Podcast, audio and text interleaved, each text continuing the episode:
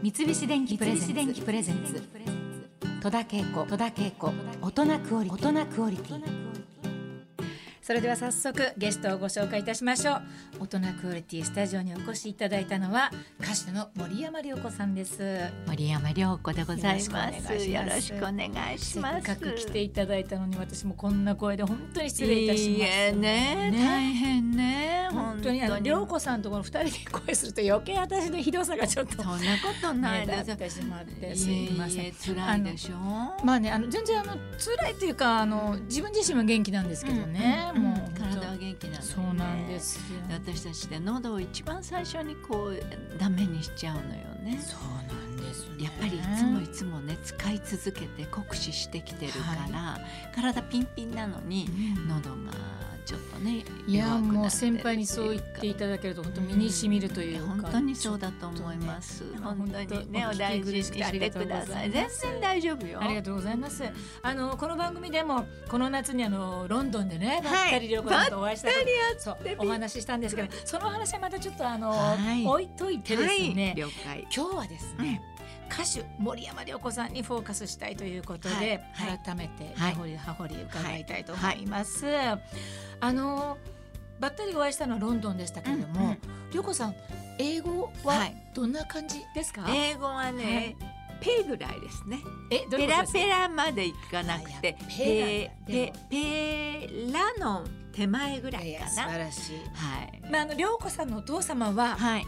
サンフランシスコのお生まれそうなんんです。そうですね。はい。はい。トランペッそうなんです？当時はね、はいはいあのまあ音楽学校行ってたんですけれども、本当はミュージシャンになりたかったのジャズのミュージシャンに、ええでも当時は大変景気が悪くて、うんうん世界恐慌っていうの、はいはいそれでもうアメリカ人でも職が取れない時に、日系の2世はもう絶対に職はにはありつけ、日もう系二世でいらっしゃったんですね。ええで絶対に、まあ、ミュージシャンにはなれないということが分かったので、あのよくね、えー、と日本丸っていう、うん。あの船がはい。サンフランシスコと東京を行き来して、えでそこにあの乗って演奏しているミュージシャンの人たちと、うん。父は、まあ、すごい積極的な人だから仲良くなってたそしたらね日本に来たら仕事があるよってうん。言って、当時は日本はジャズもすごいブームだった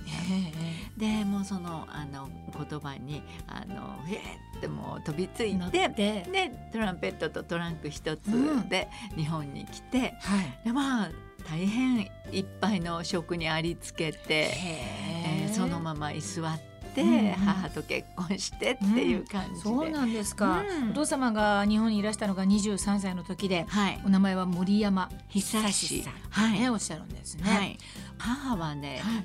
北海道どさんこだったんですよ、ええジャズシンガーの浅田陽子さん。私は後から知ったんです。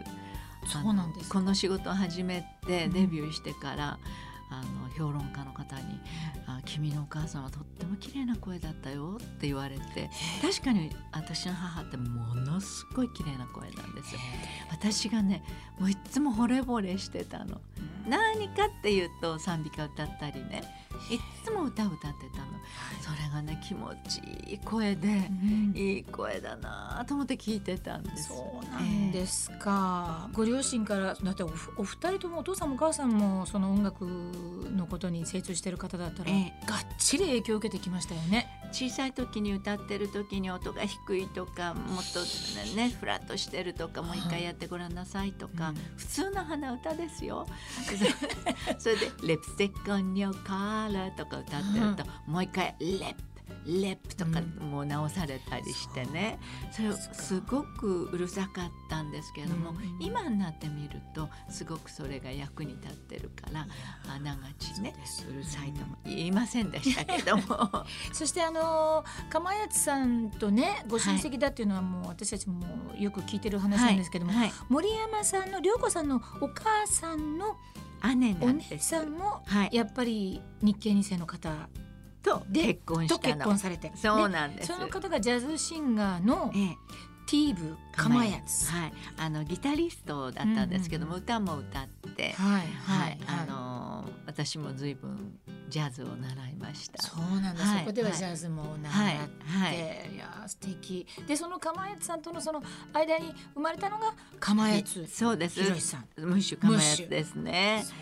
なんかですね。一時は一緒に住んでいたこともあったらしいんですね。ああそうなんですか、ええええ。へえであの常にそばにいたんです、一番仲良しのあええの兄弟の家族だったんで、あーそうですか、はいはい。なんか面白いこととかエピソードあ ありますか、のねムッシュ私より9つ上なの。ああそんなだにからね離れてる。10歳の時に19っていうともう大きいお兄ちゃんでしょ？そうですよね。若い頃からカントリーウエスタンやってたりしたんで、私の兄も友ともすごくそういう音楽の影響はなんとなく受けてるなと思います。うんかムシさんそばにいたら楽しそうだなっていう。面白いですよ。ねえ想像するだけで、ええ。まあ、あの仕事し始めてからすごく仲良しになってもう兄弟以上の間柄になりましたけども、本当になんかおかしくて優しい人で、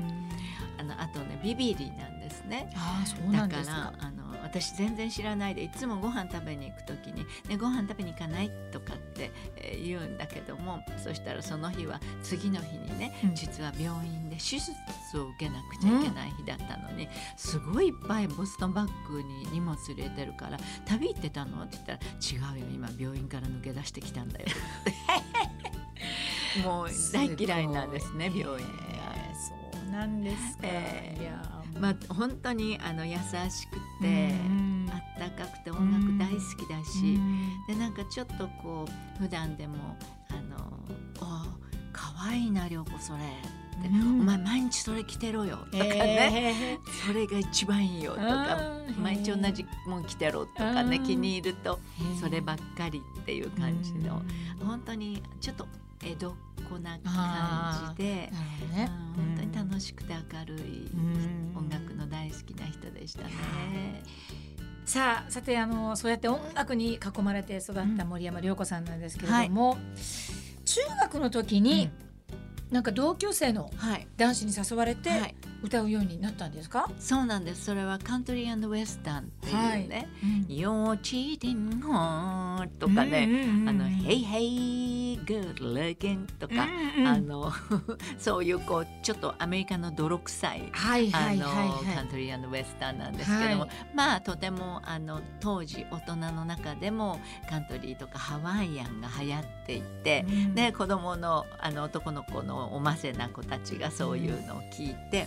であのみんな歌がど下手なもんですけどギターもど下手なんだけども、まあ、とりあえずあのちょっとだけ歌のうまい私をくっつけとけばなんとかなるだろうって言って、それであのナッシュビル・ローファーズっていう、えーもう本当にあの出るのは学校の行事だけはい。ですね。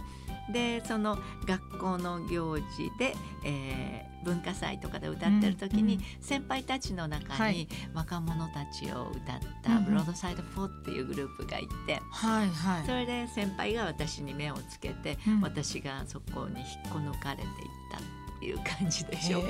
そうなんですか。あのエスカレーター式の学校なもんですから、はい。中学生でやっていても、うん。高校生や大学生も見る、うん見る機会があるんですはい。ね。それあの黒沢さんのはい、ことですか、はい、黒沢そうです。そのグループえにいらっしゃドサイド4っていう。そうかそうかそうか。はい、毎日黒沢家に行ってうん。練習、夜まで。お食事までご馳走になってね。えで私は黒パンのお父様が黒沢明監督だなんて知らーない。知らずに、あもう全然普通のお宅だと思ってたんで、あここのお父様よくいらっしゃるなみたいな、えーそうなんですか、ええええとってもいいご家庭だったので、いい居心地が良かったんですよね。なんですか、はい。そしてあの黒沢さんのバンドのそのザ・ブロードサイド4のはい。ボーカルとしてそうやって活動されるようになっはい、て、い、よいよソロシンガーとしてデビューの話が舞い込むわけですか、そうそこで。そうですね、うん。あのそれでみんなで活動している時に、ラジオの番組に出演することになったんです。リスナーからいただいた詩にメロディーをつけなくてはいけないっていうことがあって、うん。それがこの広いの腹いっぱい。でも実はあのスタジオのテーブルの上にあったスケッチブックうんうん。に書いてあったお園江恵子さんっていううんお人形作家の方の詩だったんですね。それに曲をつけた。